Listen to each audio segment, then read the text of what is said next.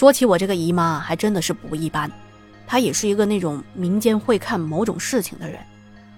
据我妈妈说，我姨妈看事情不是请仙家来看，而是请天上的神仙来看。我当时还觉得有点扯呢，不过我妈说：“你呀，别不信，你很厉害的，她请的确实是天上的神，而且是正儿八经的神仙，不是动物成精的那一种。而且你姨看事情特别准，没有错过一次。”方圆几十里，很多都来找你一看呢。而且据我妈说，我姨以前并不会看这些，大概是在十年前，在她三十多岁的时候，我姨生了一场大病，差点截肢。当时她的腿啊，也不知道怎么的，肿得特别的大。当时医生说可能要截肢，然后家里人是不同意的，家里人说那就再等等吧。结果不知道是怎么回事，一个月后就慢慢的好了。从那以后啊，我姨就不知道怎么弄的，就会看那种邪乎事儿了。那之前啊，总是听我妈说我姨有多厉害，但是我从没有见识过她的本领。所以这一次我爸爸请她过来，我就挺好奇的，我想看看他是怎么看那种事情的。到了下午的时候。我姨和我姥姥就一块过来了。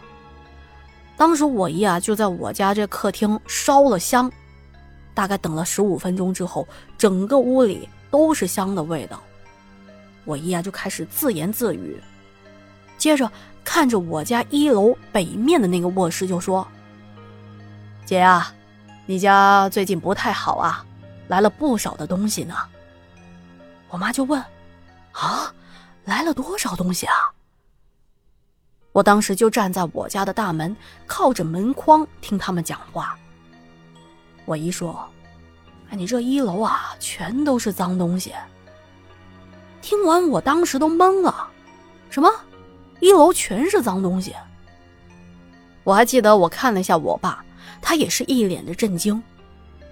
我姨点了点头说：“啊，对啊，你这一楼全部都是。”哇！当时听了之后，其实感觉浑身一冷啊。这时候，我爸就很是疑惑，问我姨说：“哎，那不对啊，这每年都给门神上香的，门神应该能管这个事情，怎么可能屋里头全是那种东西呢？”这时候，我姨又开始自言自语，并且看着空气说：“哦，我知道这不是你的问题。”这种事情啊，你也没办法。他说完，转过来跟我爸说：“你呀，每年都给门神上香，他们也都知道。但是这个事情啊，不能怪他们，这是你娘从那边领过来的。”我当时就傻了，什么？我奶奶领回来的？因为我奶奶去世的比较早。大概是我十多岁的时候就去世了。我爸也懵了，说：“怎么会是我娘领回来的呢？”哎，这门神啊也跟我说了，陌生的东西肯定能够给你拦下来的，可这是自家的人领回来的，门神也没办法拦着他。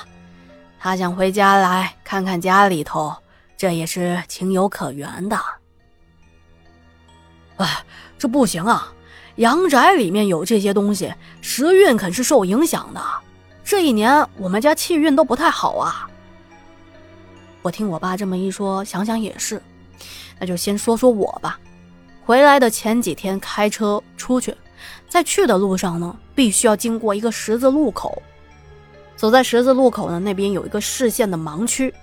当时我还在想啊，如果有人要过来，我必须得先提前的按一下喇叭提醒一下。当时候我就按了三下喇叭，哎呀，当时不按还好，这一按就出事了。一个老太太骑着一辆三轮车，本来是直直的往前走，刚好走到我车的前面。就在我按喇叭的时候，她仿佛是被吓到了，反而是一转方向，朝着我的车就撞了过来。我当时车子都没动，离他也有个六七米的。你说好巧不巧，为什么又撞上我了呢？而且还直接的把他的三轮车给撞翻了，老太太就砸在了我的车底下，当时把我吓得呀，赶紧下来扶她。一开始我还以为这是不是碰瓷儿的呢，结果我看到啊，她的脚踝明显变形了，我就赶紧送她去医院。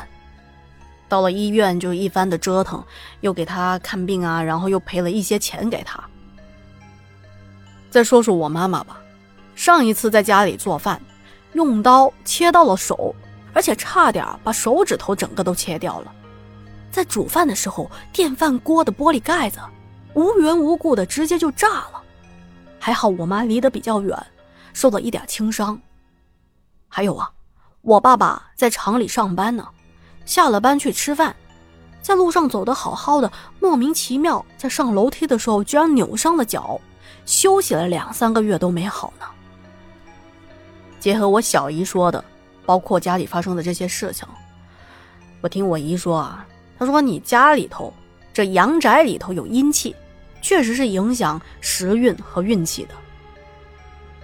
然后她就对我爸爸说：“你娘啊，每次回来都躲在那个门的后面。”他一边说，一边用手指着一楼客厅右边的那个房间。啊，前面说到我家一楼有三个房间嘛。东面是我爸妈的卧室，西面有两间，一间在南面，一间在北面。北面的那个房间啊，一年四季都是乌漆麻黑的，因为没窗户嘛。哎，对，就是昨天晚上那个女人穿进去的杂物房。我妈妈赶紧就问我小姨说：“哎呀，那你看一下，现在奶奶还在不在呀？”我姨看了一眼说：“啊，你婆婆知道我们今天要过来，早就走了。”她要是不走，今天可就走不了了。没事啊，姐，我今天过来就是给你们解决的。接着，他朝着我说：“哎呀，外甥，你去买五包朱砂，要好的那一种，越碎越红的那种就最好。再弄一瓶高度的白酒吧，度数越高越好。还要五瓶的矿泉水，把矿泉水的水倒了，留五分之一的水就行。”我马上开了车去街上买了五包朱砂回来，回到家看到我爸还在找白酒呢，我就跟我爸说：“老爸，你就把你的茅台拿过来呗。”我爸看了我没说话，嗯，然后才缓缓的从柜子里拿出了一瓶茅台出来，看得出来他是舍不得呀，他嘴里头还念叨着：“哎，要不是为了家里这点事儿，我才不拿出来呢。”当时在场的家里人呢，全都笑了。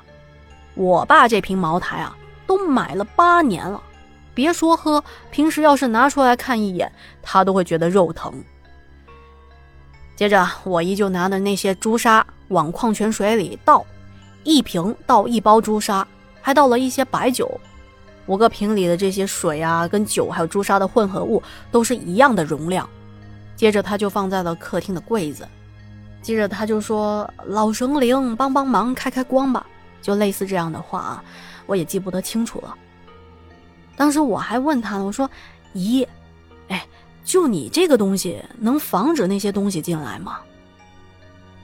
我一扑哧一下就笑了：“ 傻外甥，这些东西啊，只是辅助用的，需要老神灵开过光才有用的。”哦，原来是这样啊。等了大概是五六分钟吧，我一说：“好了，把那些矿泉水的盖子盖上吧，然后使劲的摇几下，等朱砂全部都融入水里就可以了。”我拿着瓶子就开始猛烈的摇晃，五个瓶子大概是摇了有十分钟吧，哎，我感觉手都酸疼的不得了。接着按照小姨的吩咐，在瓶盖上扎几个孔。然后我们几个人呢，就围着整个家里啊院子周围四处开始的撒，任何的空隙都没有漏过。从家里一楼到三楼，再到院子，全部洒满了朱砂水。洒到二楼的时候，我一看着我家西南角的方向，就说了一句：“你家西南角啊不太好，西南角那个坟对你家影响太大了。”当时我一听啊，觉得心里非常的敬佩。怎么说呢？因为在西南角啊，那边有我家的一个祖坟。为什么我会敬佩他呢？因为我姨嫁的地方呢，离我家是很远的，而且这是她第一次来到我家这个新房子，而且我们从来都没有跟她说过我家的祖坟在哪儿。我姨就叫我们把用完的瓶子全部扔在了西南角。我当时准备把所有的五个瓶子全扔在那儿，她把我拦住了，说扔三个就行，剩下的两个大门口扔一个，门外面扔一个。接着他就说：“哎呀，其他的尽管放心，我都安排好了，不会再出事了。”那会儿啊，我就突然想起昨晚的事情，我就跟他说了。我妈还接过话说：“啊，对呀对呀，他昨天晚上还问我们两个有没有听到女人在哭呢。”我姨就跟我说：“以后啊，你要是再遇到这种事情，别开门，也别出来，知道没有？”哦，知道了。哦，对了，姨，我给你看个东西，你看这个东西能用不？我姨看了我师傅给我的那两个符，就问我：“哎，这东西是在哪弄的？”我说：“这是我师傅给我的，他知道我在火葬场上过班嘛，他也没说什么，就让我好好的留着，别碰上水，也别弄脏了。”从我姨走了之后。还别说，家里到现在呢都是平平安安的，就再也没有出现过什么稀奇古怪的事情了。好了，今天的故事就说到这里了，感谢您的收听，然后感谢笑而不语的再次投稿。